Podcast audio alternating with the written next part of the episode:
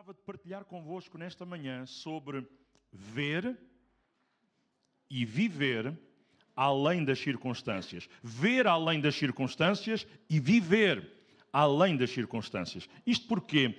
Porque há circunstâncias que às vezes nos querem impedir de ver aquilo que Deus tem para nós e aquilo que Deus quer que possa ser a nossa conduta e a nossa vivência. As circunstâncias às vezes querem toldar a nossa visão espiritual e até, às vezes, a nossa visão física, que não conseguimos mesmo ver uh, na naturalidade nada. Mas Deus quer que nós possamos ver além dos problemas, além das lutas, além das dificuldades. Não é fácil, mas é possível com a sua ajuda.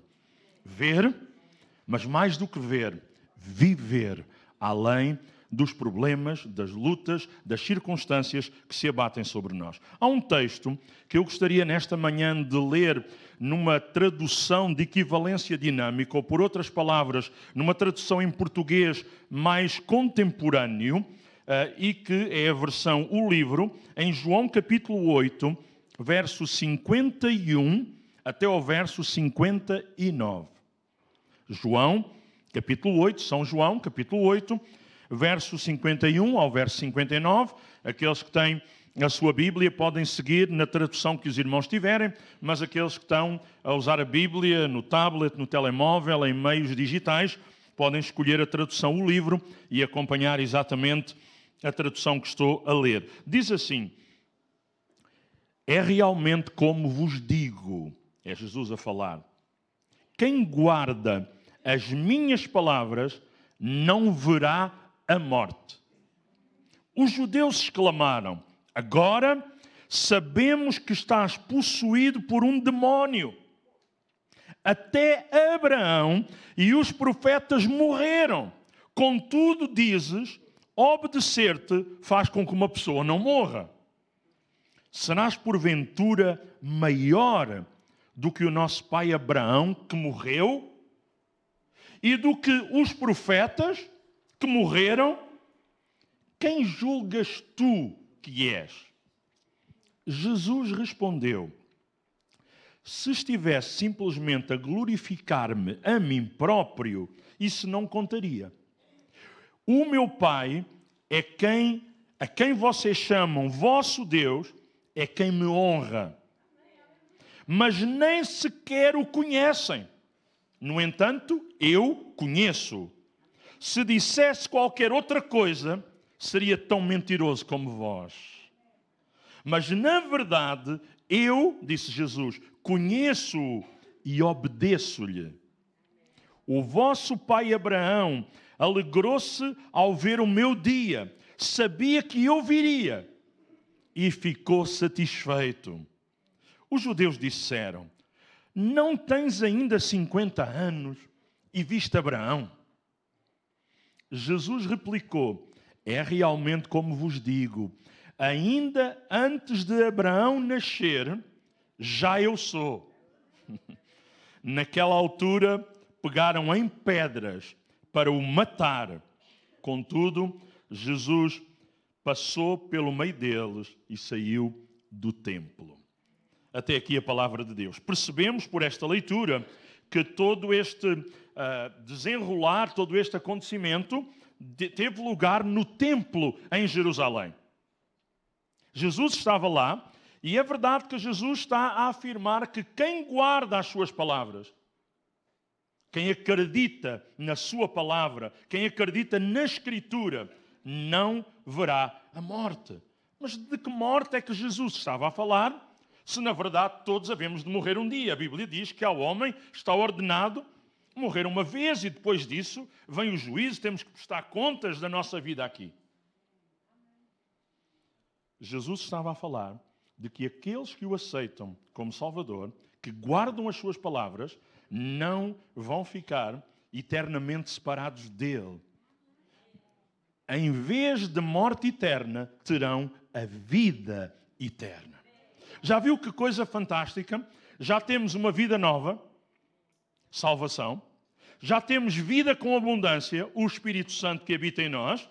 e temos a certeza, não é só uma promessa, é uma certeza, a certeza da vida eterna. Vida nova, vida com abundância e vida eterna com Jesus.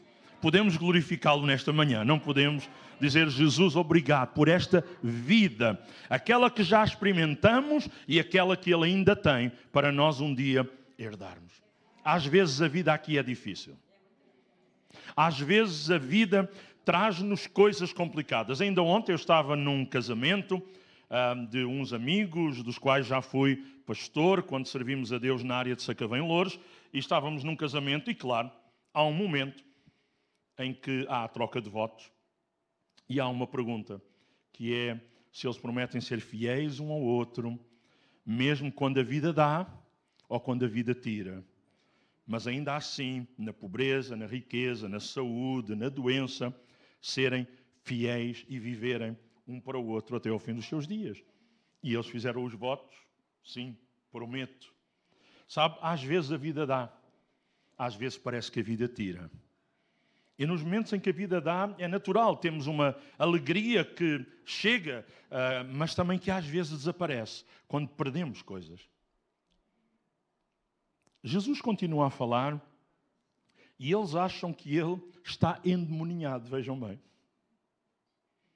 É, aquilo que Jesus disse é tão radical, é tão poderoso, vai tão a, a, a, fora da naturalidade das coisas que eles dizem: não, este tem que estar endemoniado.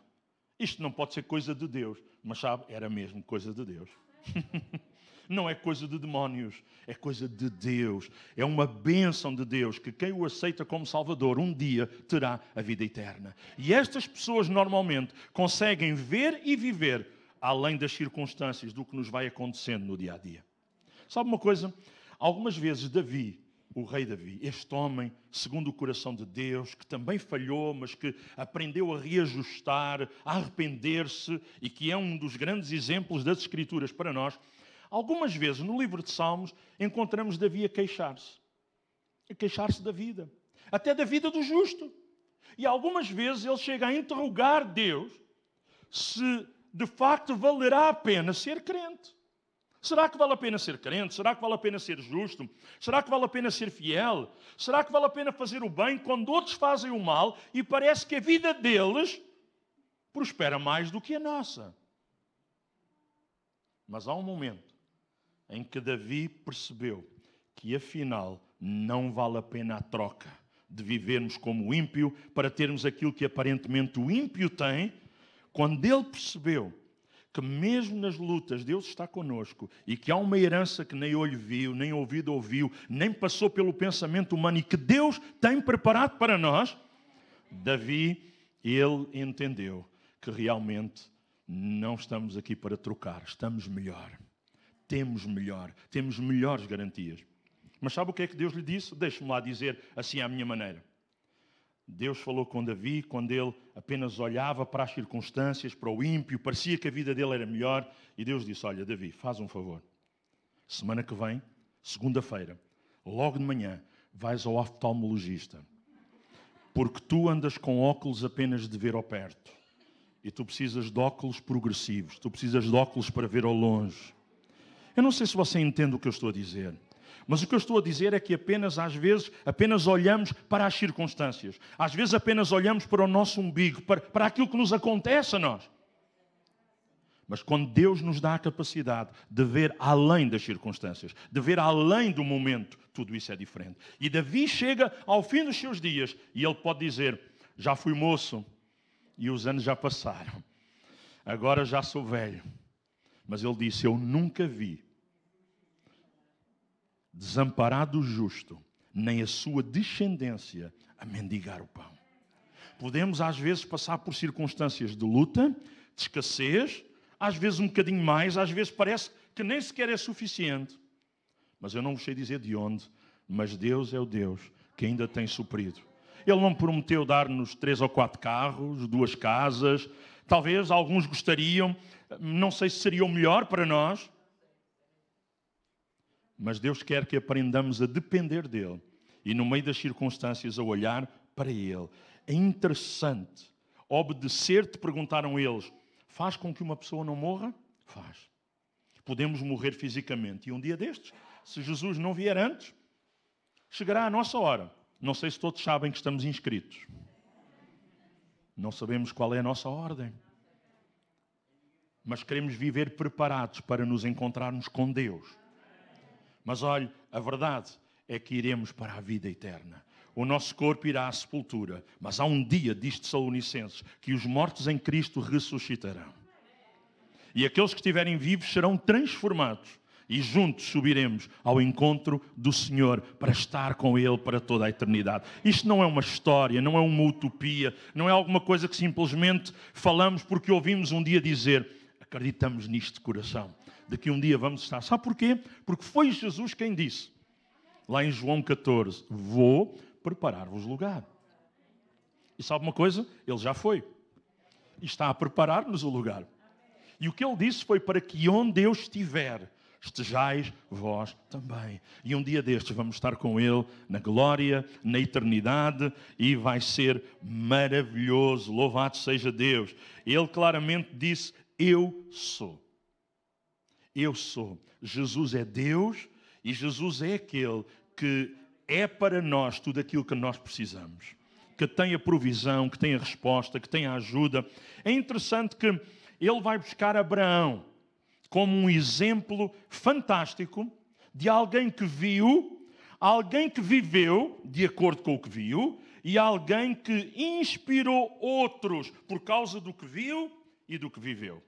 E por isso eu gostava que os nossos pontos de reflexão nesta manhã fossem exatamente estes: a importância de ver, a importância de viver e a importância de inspirar.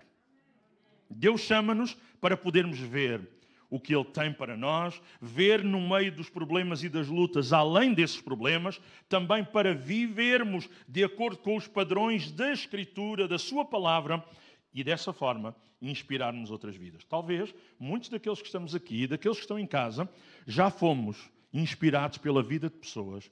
Algumas ainda estarão vivas, talvez outras já partiram para a eternidade.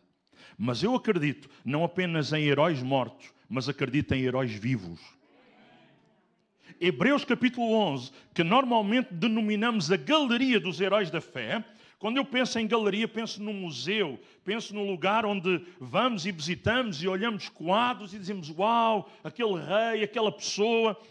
Mas a galeria dos heróis da fé não é para fazermos isto. A galeria dos heróis da fé não é simplesmente para olharmos para aquelas pessoas que estão lá naquela lista e dizermos: Uau, gente incrível. Pessoas como eu nunca serei, nem sequer parecido. Não, não, não, não, não. O objetivo do escritor da Epístola aos Hebreus era exatamente o oposto. Era que eu possa olhar para aqueles nomes, para aqueles homens e mulheres que estão ali listados. E eu possa perceber que não só o Elias que está lá, mas também os outros eram homens e mulheres sujeitos às mesmas emoções, às mesmas paixões do que nós. E foram heróis da fé. Ah, mas eles já morreram. Será que hoje há heróis? Alguns estão aqui sentados nesta manhã. E todos poderemos sê-lo. E Deus deseja que possamos ser heróis neste sentido.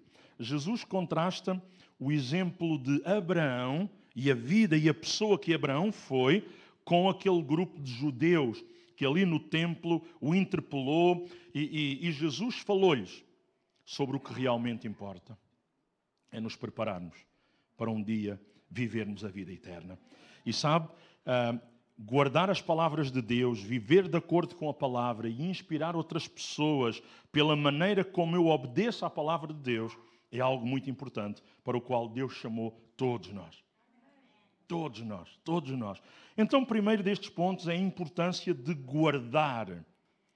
E evidentemente que nem tudo na vida deve ser guardado.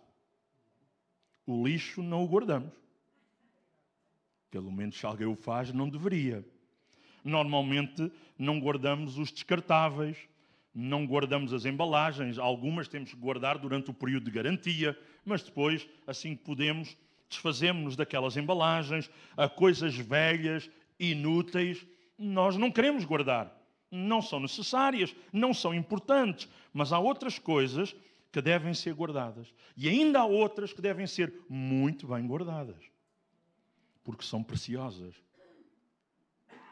Talvez na vossa casa vocês tenham um lugar onde guardam algumas coisas importantes. O passaporte para aqueles que têm, assim algum dinheirito que está lá no colchão. Já não se usa isso, não é? Mas ainda me recordo que a minha avó chamou os filhos antes de morrer. E ela disse-lhes, e à minha mãe, que é cabeça de casal, disse-lhes o sítio onde estava escondido o ouro, o dinheiro, que ela pôde guardar, e ela disse onde estava escondido. Claro, hoje uh, vamos para o banco, pomos lá o dinheiro, ou o ordenado já é transferido para lá, Uh, aparentemente está bem guardado, eles vão tirando as comissões que podem uh, e, que, e, que, é de lei tirar. E algumas pessoas hoje começam a dizer: Não, eu tenho que guardar, não vou pôr tudo, seja da maneira que for. As pessoas tentam gerir da melhor forma aquilo que consideram importante. Mas sabe uma coisa? Há uma pergunta que importa fazer nesta manhã: Quais são as coisas que nós queremos guardar na nossa vida? de que coisas nós estamos conscientes que não deveríamos abrir mão, devíamos guardá-las, segurá-las, bem guardadas, porque são preciosas. Que coisas são essas? Ou se posso, ainda colocaria as coisas de outra maneira, pela contraposição. Se eu pudesse escolher, pensem lá, se nós pudéssemos escolher apenas cinco coisas de tudo o que temos, é só um exercício muito rápido. Se pudéssemos escolher cinco coisas de tudo o que temos que consideramos as mais importantes, o que é que vocês escolhiam? A casa, o carro, o computador, a consola de jogos, a televisão. Ah, o telemóvel, pastor, porque a minha vida está toda lá. A Bíblia ensina três textos que eu gostaria de citar: Provérbios 4, 23, Provérbios 19, 6 e João 14, 15. E diz assim, Provérbios 4, 23: Sobre tudo, tudo, sobre tudo que se deve guardar, guarda o teu coração, porque dele procedem as saídas da vida. Outra tradução diz as fontes da vida. Há coisas que queremos guardar? Sim, claro que sim. São importantes, são preciosas uh, e quando são novas ainda procuramos guardá-las com mais carinho. Mas, sobretudo, o que se deve guardar, temos que guardar o nosso coração. Para que o diabo não nos engane. Porque a Bíblia diz que há caminhos que ao homem parecem bons. Parecem fichas, como se diz hoje parece que é aquilo mesmo. Mas são caminhos meus e teus, não são de Deus. E a Bíblia diz: parece bom esse caminho, mas o fim dele é mau. Nós não queremos o caminho que parece, nós queremos o caminho que é. E Jesus claramente disse: Eu sou o caminho. E Jesus claramente disse que para andarmos no caminho e sermos amigos dele, temos que fazer o que ele nos manda. Amém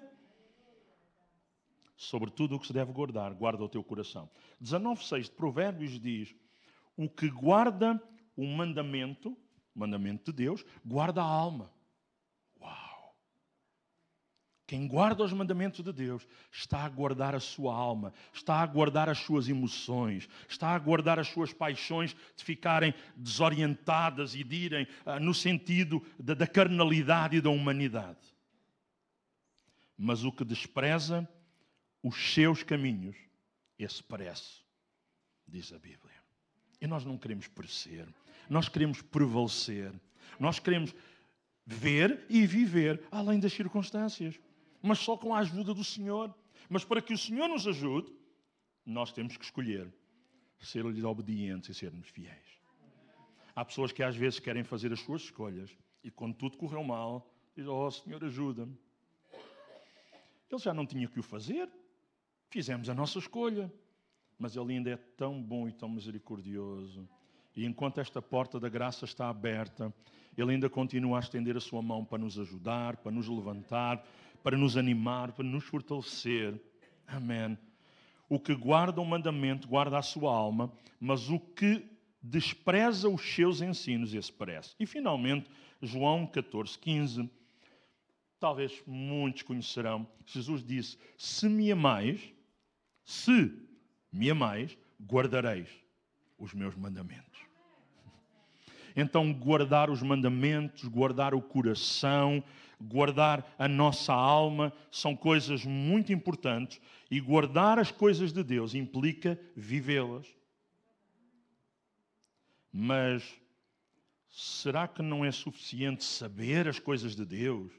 Será que não é suficiente conhecer as coisas de Deus e os versículos? Será que não é suficiente ver? Não.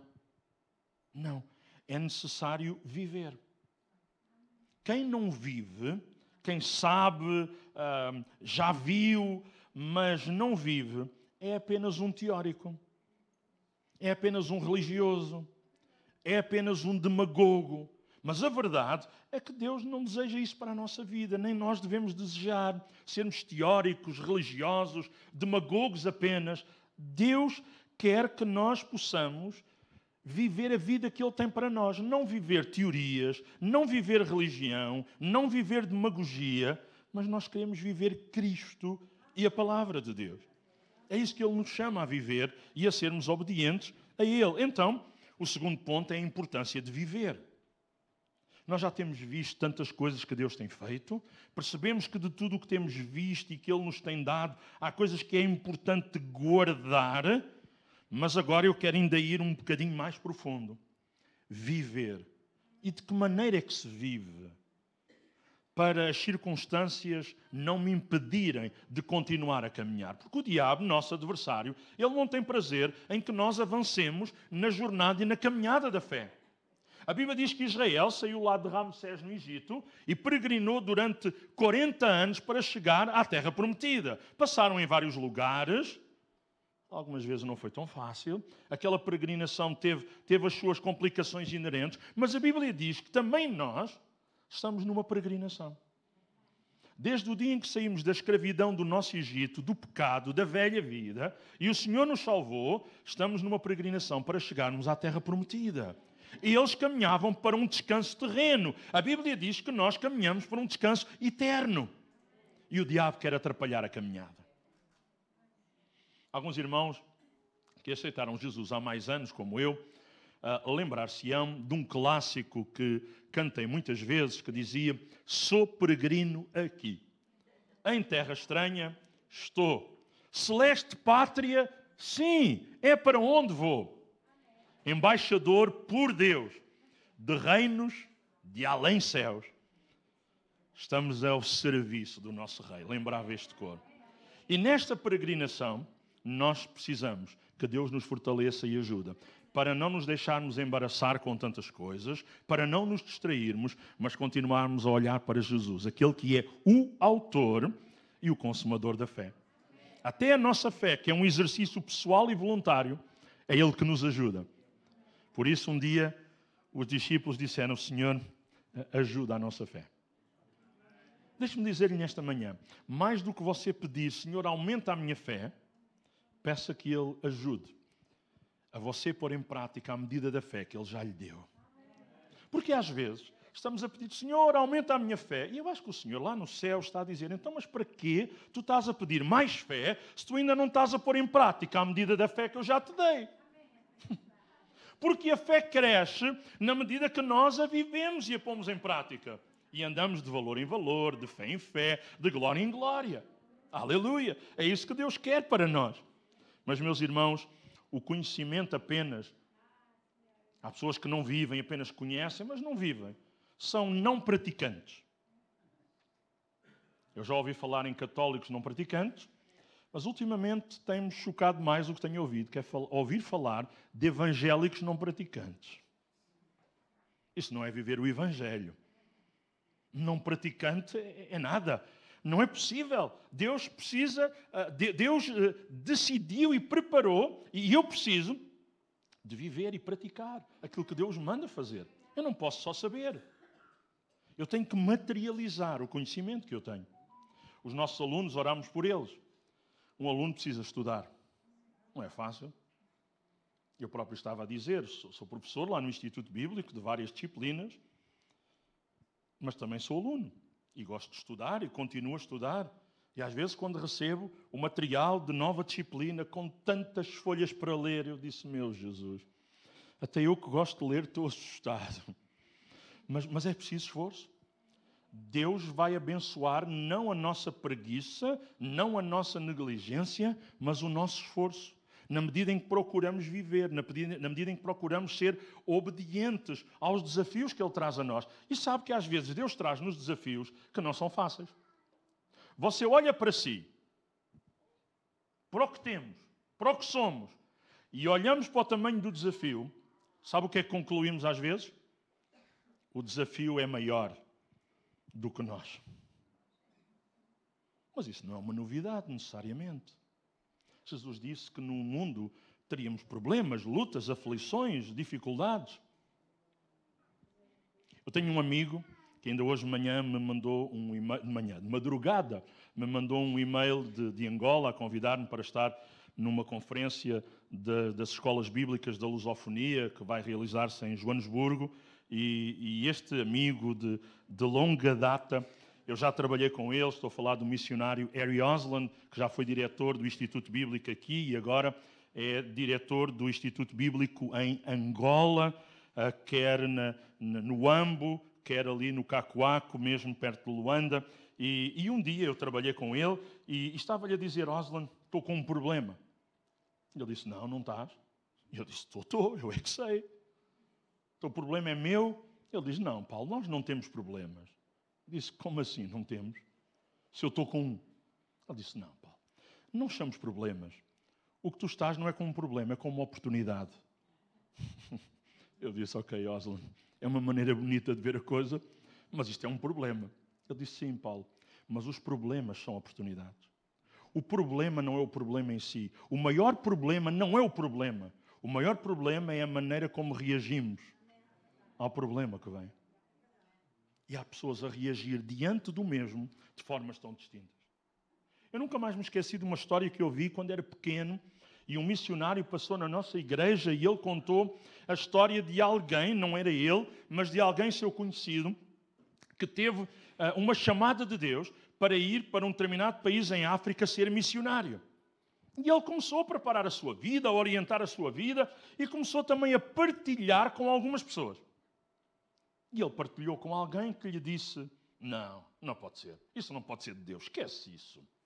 Então tu, tu dizes que Deus está a chamar para ser missionário, tu agora és sapateiro aqui e dizes que Deus te chama para ser missionário lá num país em África e, e, através da, da tua arte como sapateiro fazeres isso e depois ires falando de Jesus às pessoas. Isso não faz sentido nenhum, não pode ser. As pessoas andam descalças nesse país. Tu és sapateiro, as pessoas andam descalças. Não é de Deus isso. Outras pessoas com quem ele partilhou disseram: isso tem mesmo que ser a mão de Deus. Como é que pessoas veem tão diferente a mesma coisa? Estas pessoas disseram: Tu vais para um lugar onde só tu tens e sabes fazer o que ninguém mais tem. Ninguém tem sapatos e tu tens, e as pessoas vão começar a querer a vir para ter isso, para começar a ter, e tu vais ter tantas oportunidades de falar de Jesus. A quem é que ele obedeceu? Por quem é que ele se deixou influenciar? Por aqueles que o desanimaram ou que entusiasmaram? Graças a Deus, porque ele deixou-se entusiasmar. Sabia que Deus tinha falado com ele e houve pessoas, heróis da fé, que em fé ajudaram, disseram: Vai, é porque Deus está contigo nesta empreitada, neste desafio. Viver é tão importante. Se eu apenas tenho o conhecimento, o conhecimento pelo conhecimento é perigoso, é estéril, incha a cabeça, torna as pessoas arrogantes, obstinadas. Eu não posso apenas encher a cabeça com conhecimento e saber tanta coisa e não viver nada. O conhecimento que eu tenho tem que descer ao meu coração.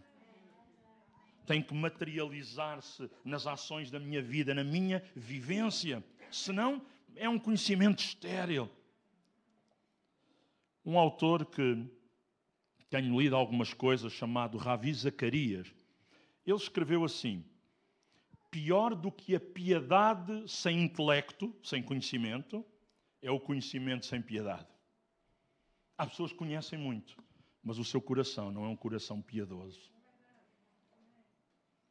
O apóstolo Paulo, que algumas vezes passou no estreito de Istmo, em Corinto, onde Jogos Olímpicos eram realizados, ele viu lutas de boxe, ele viu os atletas a fazer vários tipos de exercícios. E ele disse uma coisa: o exercício físico para pouco aproveita. Aproveita. É importante. Ele não está a dizer que não presta. Ele está a dizer que o exercício físico, que é importante, mas quando comparado com a piedade, leva 10 a 0. Sempre perde. Porque a piedade, uma vida piedosa, é muito mais importante do que tudo o resto. Um homem rico em dons, em capacidades, em talentos, mas pobre em piedade e em generosidade, é uma tragédia. Porque é alguém duro, é alguém insensível, é alguém que sabe, mas não vive.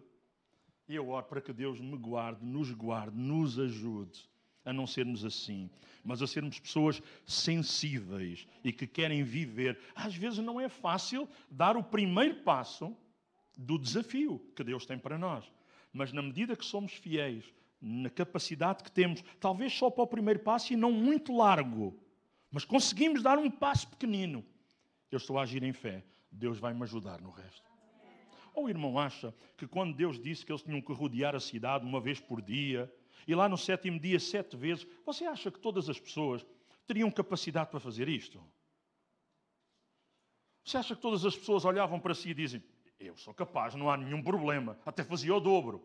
Não, se calhar alguns disseram: Eu não sei como é que vai ser, eu não tenho força, talvez, para isso, mas Deus disse e eu vou, e eu vou, eu vou fazer. E começaram a obedecer, e Deus deu-lhe força para eles cumprirem tudo o que Deus lhe tinha pedido. Senão Deus seria injusto, e Ele não é injusto. Quando Ele pede alguma coisa a nós que está além das nossas forças, das nossas finanças, seja do que for, Ele quer ver a nossa fé, testar a nossa fé, e vai nos dar força para nós cumprirmos aquilo que Ele nos pediu. Há um teólogo uh, muito conceituado e que eu tenho muitos livros dele em português, em inglês, vários deles estão traduzidos para português. Uh, estou a falar de Gordon Fee, um pentecostal daqueles maravilhosos, e ele diz assim: no final de contas, ele é um teólogo, e ele diz: no final de contas, a teologia que verdadeiramente importa é aquela que se traduz em vida, não apenas em conhecimento mas em vida, em transformação. E ele diz, e agora esta é a teologia, ele diz: o Espírito é tanto uma expressão interior da personalidade invisível de Deus, quanto uma manifestação exterior e visível da atividade de Deus através de nós. Porque nós somos as mãos de Deus a boca de Deus, os pés de Deus, no sentido do, uh, destes antropomorfismos, no sentido daquilo que Deus quer fazer através de pessoas, através de vidas. Deus era capaz de fazer de outra forma, mas Ele escolheu fazer através de nós. Ele escolheu fazer através da igreja. Ele escolheu, escolheu fazer através de pessoas que, na medida que vão fazendo, Deus vai abençoando as suas vidas também. Aleluia. Por isso, irmãos, é importante saber, é importante conhecer, é importante ver ver o que Deus faz, ver os milagres de Deus, ver a intervenção de Deus, isso é importante. Um dia Deus traz um desafio a Gedeão, lá em Juízes capítulo 6, e Deus diz-lhe: O Senhor é contigo, homem valente ou varão valoroso, como diz outra tradução. Talvez alguns irmãos dizem, pastor, mas tenho certeza que Gedeão era um homem assim tão valente, assim tão valoroso. Então ele escondeu-se lá a malhar o trigo. Isso é a prova de que ele era diferente dos outros todos. Sabe o que é que os outros todos fizeram? Os midianitas disseram: Vocês semearam o trigo, mas quem o colhe somos nós. Gedeão disse: Trigo que eu semeei, semeei midianita nenhum leva. Foi corajoso, mas não foi tolo. Se ele fosse corajoso e tolo, apanhava o trigo e ia malhar o trigo na eira, onde todos podiam ver, iam lá tirá-lo, iam matá-lo, alguma coisa. Mas ele foi corajoso e foi inteligente. Ele disse: Eu vou levar o trigo para o, para o lagar e vou malhar ali o trigo. E Deus viu isto nele, esta, esta coragem. E Deus disse: Tu és um, um homem valente. O Senhor é contigo. E Deus quis usá-lo e usou. Lembra-se que primeiro ele tinha quantos mil é que foram com ele? Quantos?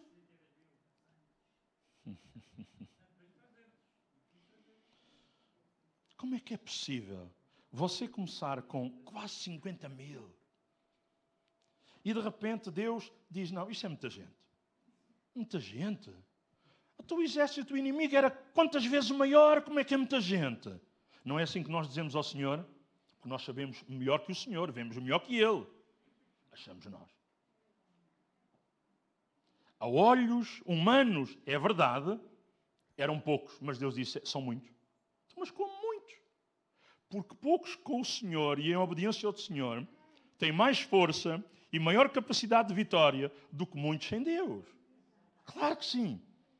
Agora Deus disse: não, eles vão achar que é a sua força, que é a sua capacidade. Não, não, não, não, não, não. Não funciona. Faz um teste a eles, diz assim: olha, quem estiver aqui e estiver arrependido e quiser voltar para casa, volte. Se Deus me mandasse, se eu estivesse no lugar, eu, no lugar de Gedeão, e Deus me dissesse isso, eu começava logo a orar. E dizia ao Senhor: Eu vou obedecer-te, mas Senhor, toca o coração deles, para que não hajam muitos que queiram ir embora, queiram ir para casa. Oh Senhor, que todos fiquem, ou quase todos. Sabe o que aconteceu? 10 mil, não foram? Você pode ir lá ver todos estes números. Foram-se embora. E ele fica ainda com um número interessante, mas eram muitos menos. E agora Deus diz: Olha, Gedeão, se o Senhor me quisesse falar outra vez, eu já ficava com medo. O que é que o Senhor vai pedir agora? Mas sabe, quando Deus fala connosco e nos pede coisas, não temos que ter medo. É verdade que às vezes são desafios que precisamos encaixá-los e processá-los, mas Ele quer estar connosco e ajudar-nos para que vivamos a experiência da Sua ajuda, da Sua presença, da vitória que Ele tem para nós. E Deus disse-lhe: Olha, leva lá a malta a beber água. Eu já tive o privilégio de ir lá a este lugar, onde Gedeão levou os homens a beber água. Já tirei fotografia lá. Disse a alguns colegas: Mora lá, vamos tirar uma fotografia. Beber água. E muitos meteram lá a cabeça. Eu, eu, tava, eu, eu é que disse para tirar a fotografia, já tinha pensado em tudo. Eu bebi a aguinha assim. Eu disse: Pá, vocês eram já despedidos. Porquê? Porque Deus disse: Olha, aqueles que beberem água distraídos e descomprometidos, manda para casa. Epa, enquanto eu fosse levando a malta para beber água, eu ia orando, dizer: Ó oh, Senhor, que eles bebam água como deve ser, que eles bebam água assim, atentos a ver se veio o inimigo e não distraídos. E Deus disse: Todos aqueles que tiverem uma atitude descomprometida, manda para casa, só vais ficar com aqueles que verdadeiramente estão comprometidos com o projeto, com aquilo que tu sabes que eu falei contigo, e é assim. E ficaram muito poucos. E nós olharíamos para aqueles poucos, o conhecimento tínhamos do inimigo, e talvez íamos dizer: Isto não dá. Não dá. Deus deu uma estratégia. Gedeão ainda podia dizer graças a Deus porque não disse. E quando às vezes nós dizemos, só atrapalhamos. Mas Gedeão podia dizer ao Senhor: o que é isso? Com tochas, com cântaros, partir os cântaros, levar as tochas. Nós estamos na guerra, não estamos assim numa, numa coisa de brincadeira à noite. Precisamos levar é espadas, precisamos levar é, é flechas. Mas eles fizeram como Deus mandou. Resultou? Resultou. Porque obedecer ao que Deus manda resulta. Às vezes é estranho para nós? É. Mas não é estranho para Ele e Ele às vezes está a testar a nossa obediência. Então, viver a palavra de Deus, frutificar a palavra de Deus é muito importante. Por isso, irmãos, eu preciso conhecer Deus. Talvez você diga, bom, eu já conheço o Senhor. Oséias disse: conheçamos e prossigamos em conhecer ao Senhor. Um dia destes ele vem, portanto temos que crescer em maturidade, em conhecimento, em vivência, mas eu preciso conhecer a Deus e proclamar com a minha vida o Evangelho de Cristo. Vocês já ouviram aquela frase célebre de alguém que disse para outros: Fala a todos de Jesus. A todos os que puderes, fala de Jesus. E se for necessário, usa também palavras. Sabe o que é que isto significa? Falar com a nossa vida, falar com as nossas escolhas, falar aos outros pela atitude que eles veem em nós. Você e eu temos familiares que talvez já os convidámos muitas vezes para vir à igreja, para vir ao culto, algo assim, e nunca o fizeram. E não vamos desistir, vamos continuar a orar e a convidar nas oportunidades que Deus nos der. Mas ouça, talvez nunca vieram, mas se eles virem você a viver uma vida diferente daquilo que eles sabem que é a vida de crente, se eles o virem a mentir, vão dizer: espera lá, crente não faz isso. Certo? Por isso, irmãos, queremos viver de acordo com a luz que temos, com o conhecimento que temos, com a ajuda que Deus nos dá, e Deus tem ajuda para nos dar. Olha, em João 15, 14, Jesus disse: Vós sereis meus amigos se fizerdes o que eu vos mando. Eu acho que todos nesta sala, todos aqueles que nos assistem online, queremos ser amigos de Deus. Amigos de Deus. Por isso precisamos fazer aquilo que Ele nos ordenou. E em Tito 2,12, Paulo diz para este seu pastor adjunto, educando-nos para que, renegadas ou abandonadas a impiedade e as paixões humanas, vivamos neste presente século sensata, justa e piedosamente. Ah, não quero só conhecer, também quero viver. Então, de que maneira é que eu vivo? Sensata, justa e piedosamente. Temos que ser pessoas sensatas, não pessoas desvairadas. Temos que ser pessoas justas e também pessoas piedosas, que já falamos há pouco. Alguém nesta manhã, não faça sinal nenhum, responda lá dentro como eu vou fazer ao Senhor. Porque quando pedimos isto aos outros, nós temos que o fazer também. Mas creio que é importante se o Espírito nos ajuda nisto nesta manhã. Alguém quer nesta manhã dizer: Senhor, eu quero continuar a renegar a impiedade com a tua ajuda. Eu quero continuar a renegar as paixões humanas. Paixão por Jesus, paixão por Ele, pela Sua palavra, por louvá-lo, por celebrar a Ele. Isso é fantástico. As paixões humanas são outra coisa que precisamos renegar, abandonar, dizer: Eu não quero. Você sabe que há pessoas que, quando morrem os seus familiares, têm que fazer uma escritura de repúdio, no sentido de não aceitar a herança.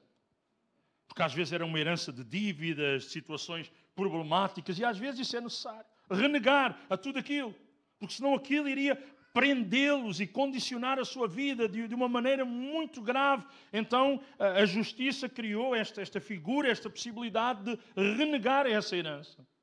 E há pessoas que às vezes têm que o fazer. Mas o que Deus nos pede não é para renegarmos a herança das coisas que Ele tem para nós, mas renegarmos as paixões mundanas, a impiedade, para vivermos desta maneira sensata, justa e piedosamente. Queremos? O Senhor pergunta-nos nesta manhã se é isto que nós queremos. E finalmente, nos momentos que ainda nos restam, a importância de inspirar outras pessoas. Há pessoas que desinspiram. Eu já vi, eu já vi pessoas a orar que eu fiquei mais desanimado depois de os ouvir orar. Porque eles oraram o problema, os pormenores todos do problema, e eu ainda fiquei mais desanimado. Com vocês nunca aconteceu, foi comigo só. Mas já ouvi pessoas orar, sabendo eu que às vezes estavam a atravessar circunstâncias muito difíceis e complicadas. Mas eu fui tão inspirado, fui tão abençoado, fui tão desafiado. E no meu íntimo pensei: como é que é possível? Esta pessoa talvez precisa ainda mais de ajuda do que eu, e eu é que saio daqui ajudado e animado e inspirado. Porque há pessoas que são assim. E que Deus nos ajude a ser pessoas que fazem parte desta equipa. Que é a equipa do Senhor. Ele é o treinador de uma equipa assim. Ele é o capitão, como muitas vezes nós falamos. Então, a importância de inspirar outros, a importância de sermos um vaso, a importância de sermos instrumentos, de sermos uma referência é muito importante. Paulo fala para outro dos seus pastores adjuntos, Timóteo, é verdade que nós só temos epístolas que Paulo escreveu para dois dos seus pastores adjuntos, Tito e Timóteo. Mas Paulo teve uma quantidade muito maior de pastores adjuntos, além destes, e que a Bíblia cita. Poderá haver outros até que não estão citados, mas que são mencionados e que também lideravam igrejas e outros lugares. É verdade que Timóteo, uh, Paulo designou para ele poder liderar a igreja de Éfeso, a capital daquela província romana da Ásia Menor, a igreja mais importante, e ele entregou a este jovem. Era jovem, mas era gente fiel era gente que inspirava outros, era alguém em quem Paulo podia confiar. Não tinha que ver com a idade, tinha que ver com maturidade, tinha que ver com alguém que vivia. Não apenas que tinha ouvido falar o que a sua avó, o que a sua mãe falavam, mas ele próprio também vivia isso. Não vivia de ouvir falar. Posso só fechar o, o pensamento pensando em Gedeão, quando Deus o desafia. Já dissemos na história que ele acabou por ir, teve uma grande vitória. Mas sabe uma coisa que ele diz? Quando Deus lhe diz: O Senhor é contigo, homem valente, sabe o que é que ele diz ao Senhor?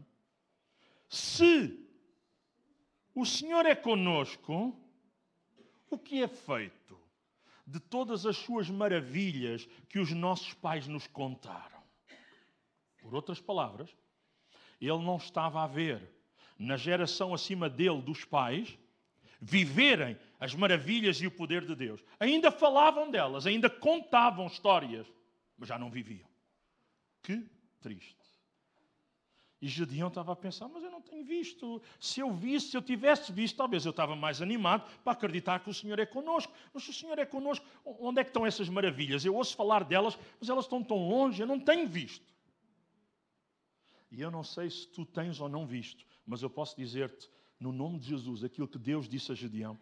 Talvez não temos visto, mas Deus quer, Deus quer que eu seja e vocês sejam, para que outros vejam em nós. E para que nós possamos ver uns nos outros. E para que possamos ser inspirados uns pelos outros. Ouça, se todos vierem ao culto para receber, se calhar não há ninguém para dar. Ah, está lá o pastor para dar. Mas imagino que o pastor também só vem para receber. Mas se todos viermos ao culto para dar, para partilhar da bênção de Deus, do sorriso, olha, de uma saudação que, que anima a pessoa que está do outro lado, todos vamos receber. Porque todos temos algo para dar uns aos outros. E a Bíblia fala disto, uns aos outros na Bíblia, é algo maravilhoso e é algo fantástico. Ninguém despreze a tua mocidade, disse Paulo a Timóteo. Ninguém. Não deixes que ninguém te despreze por tu seres mais novo. Tu vais pastorear, era o que Paulo estava a dizer a Timóteo. Tu vais pastorear pessoas que são mais velhas do que tu, para que elas te respeitem. Tu não tens de estar ali a pôr-te em bicos dos pés, a dizer eu sou mais novo, mas tenho mais estudos. Esquece isso. Tu não podes estar ali a dizer eu sou mais novo, mas isto ou aquilo. Não, não, não, não. As pessoas vão respeitar-te, vão seguir-te, vão aceitar a tua liderança se tu fores um exemplo. E este é um grande desafio para nós. Podermos ser exemplo para as pessoas que chegam agora à igreja, que aceitam Jesus, entretanto, as pessoas mais novas na fé, as pessoas mais novas em idade, que possam olhar para a geração que está acima delas, para a nossa vida, e ver alguém que não é apenas alguém que fala, mas é alguém que vive. Amém? E que inspira a vida dessas pessoas. Ninguém despreza a tua mocidade, pelo contrário, torna-te ah, isso tem que ser Deus a fazer. Não, não, não. Paulo está a dizer isto és tu que tens que fazer, meu amigo. Torna-te. Faz isso. Torna-te o padrão dos fiéis. Olha, Paulo está a dizer a Timóteo: há muita gente que é fiel, Timóteo. Mas tu, no meio de todos os que são fiéis, tu tens que ser um padrão. Tens que ser alguém que inspira aquelas pessoas ainda a serem mais fiéis na palavra, no procedimento, no amor, na fé, na pureza. Como é que está a nossa vida nestas áreas? Hum. Estamos a inspirar pessoas? Na nossa palavra, naquilo que dizemos? Porque aquilo que falamos revela o que está cá dentro, não é? A Escritura diz isso, que a nossa boca vai falar daquilo que o coração está cheio. Há uns que só falam do seu clube, é o que enche o coração deles. Uns só falam do seu partido, é o que enche o coração deles. Mas também há pessoas que falam de Deus, das suas bênçãos, daquilo que é viver a vida cristã e de que no meio de lutas ainda vale a pena sermos fiéis. Paulo um dia disse: as aflições do tempo presente. E se eu perguntasse quem é que tem passado por aflições, eu acho que as mãos iam levantar-se. Mas Paulo disse: as aflições do tempo presente não são, deixe-me dizer outra vez, não são para comparar com a glória que em nós há de ser revelada. Por isso, não desista, porque Deus há de revelar a sua glória, há de trazer a sua bênção, há de dar a resposta, há de trazer a ajuda. Torna-te o padrão dos fiéis. E olhe, isto tem que ver com ser um herói da fé vivo. É o que Paulo está a pedir a Timóteo. Alguém que vive a vida da fé de uma maneira inspiradora. Eu já li muitos livros, muitas biografias de pessoas que na sua vida de fé deixaram uma inspiração tremenda para a minha vida, para a nossa vida, para a vida de todos aqueles que leem ah, as provas em que eles passaram, mas a maneira como eles foram fiéis e como o Senhor respondeu e os livrou. Eu gosto de pensar em Sedraque, Mesaque e Abdenego. Heróis vivos, mas que estavam dispostos a morrer por aquilo que acreditavam. O, o, o rei disse aos meus amigos: Eu vou-vos dar outra oportunidade. Vocês não ouviram bem, se calhar não perceberam a explicação, eu vou explicar outra vez. É assim: quando vocês ouvirem todos os instrumentos tocar, toda a gente se vai ajoelhar diante da estátua da minha imagem. E eles disseram ao rei: percebemos à primeira. Um crente fiel percebe à primeira. Nós percebemos à primeira. Não foi por falta de não termos percebido, mas tem que ver com as nossas convicções. Respeitamos o rei, deixe-me aqui pôr, respeitamos o governo, respeitamos as autoridades, mas nós não podemos adorar. Porque adorar, adorar, só podemos fazê-lo a Deus. Não podemos adorar outro, nem uma estátua, nem o rei. Respeitar, honrar, sim, mas adorar, não. E o rei ficou zangado.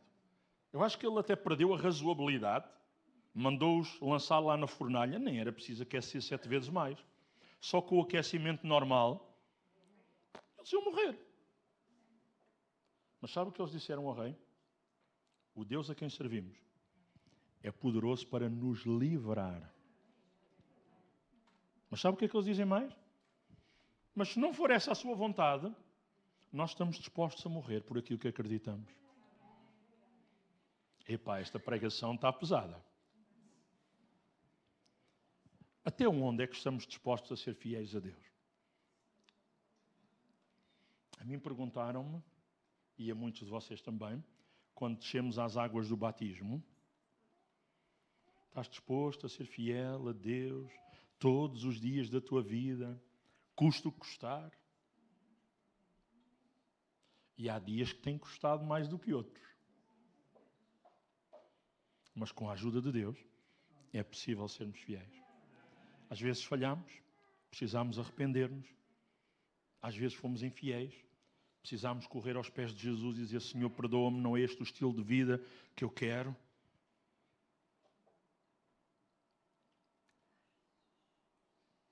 precisamos ser uma referência, um modelo que outros possam imitar.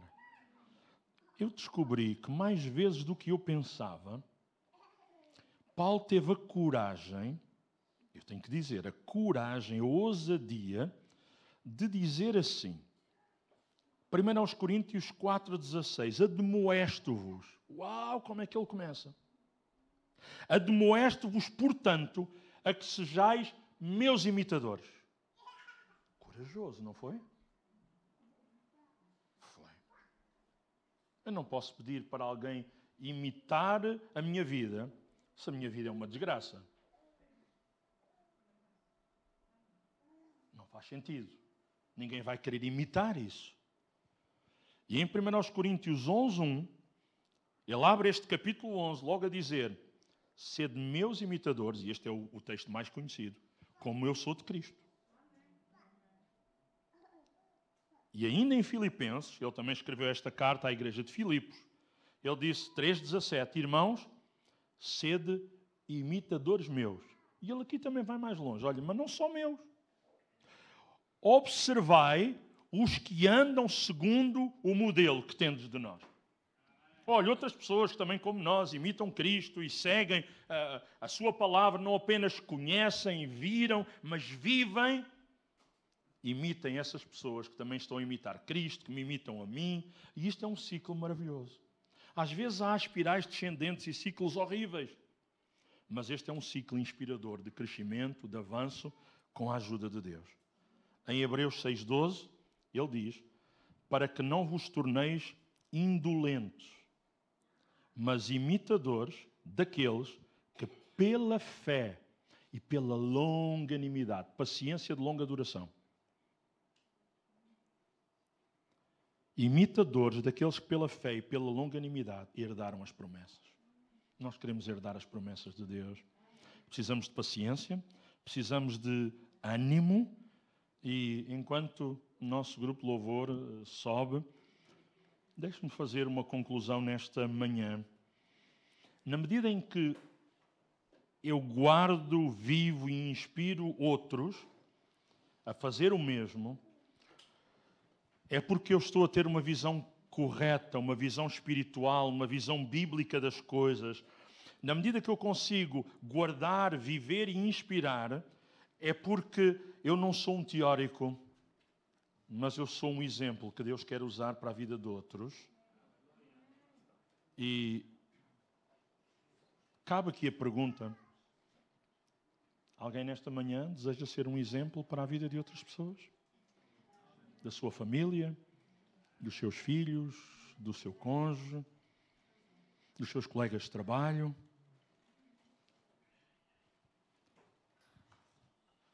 Todo aquele cujo pai é Deus escuta as palavras que vêm de Deus. Uma vez que o não fazem, isso prova que não são de Deus. Quando Deus envia a sua palavra à minha vida, ou eu faço, ou eu não faço. Ao fazer, eu estou a provar, realmente eu pertenço-lhe. Quando eu não faço, é como se eu realmente não lhe pertencesse. O que é que a nossa vida prova? O que é que a nossa vida diz para as outras pessoas? Que somos dele ou que não o conhecemos? Seria uma tristeza muito grande eu dizer que sou crente e a minha vida dizer que eu não conheço Cristo. Não é? Paulo até diz que essas pessoas seriam ou são os mais miseráveis de todas as criaturas. Vamos dizer nesta manhã ao Senhor que tudo o que nós precisamos é dele. Vocês querem ficar de pé comigo? E vamos dizer-lhe: tudo o que eu preciso é de ti, Deus. Enquanto o nosso grupo Louvor nos ajuda um, na condução deste cântico, deixe-me dizer-lhe: eu e você podemos usar as palavras do poema desta música ou podemos usar as nossas próprias palavras para dizer isto ao Senhor: Senhor, tudo o que eu preciso é de Ti. E eu nesta manhã preciso de Ti. Quando no tanque de batismo, no batistério da Igreja Assembleia de Deus em Tomar, em 1985, primeiro domingo do mês, me perguntaram: estás disposto a ser fiel a Cristo todos os dias da tua vida, custo custar? Eu assim mais alto, porque era isso que estava combinado, eu disse sim. Mas assim um bocadinho mais baixo, mas audível, eu disse com a ajuda do Senhor. E o Senhor ajuda, mas no exercício da minha vontade eu tenho que escolher o que eu quero. Por isso, nesta manhã, queremos dizer-lhe: Senhor, eu quero a tua ajuda. Eu preciso de ti. Eu quero viver uma vida não de teoria, mas uma vida de verdade, que possa inspirar a vida de outras pessoas, que possa marcá-las, que possa influenciá-las. A Bíblia diz em 1 Coríntios que é possível uma irmã que tem o seu cônjuge não crente ganhá-lo pelo seu testemunho como um marido que tem a sua esposa não crente, ganhá-lo pelo seu testemunho. Por isso, nesta manhã, o que eu quero orar para mim, e eu acredito que, que vocês estão no mesmo sentimento, é que Deus nos ajude. Vamos dizer, Senhor, eu preciso tanto da tua ajuda para que a influência da minha vida possa trazer outros a ti. A minha vida possa apontar para Jesus, para a salvação, para uma vida de paz que só se pode encontrar nele e que tantos dos meus amigos, vizinhos, familiares não têm.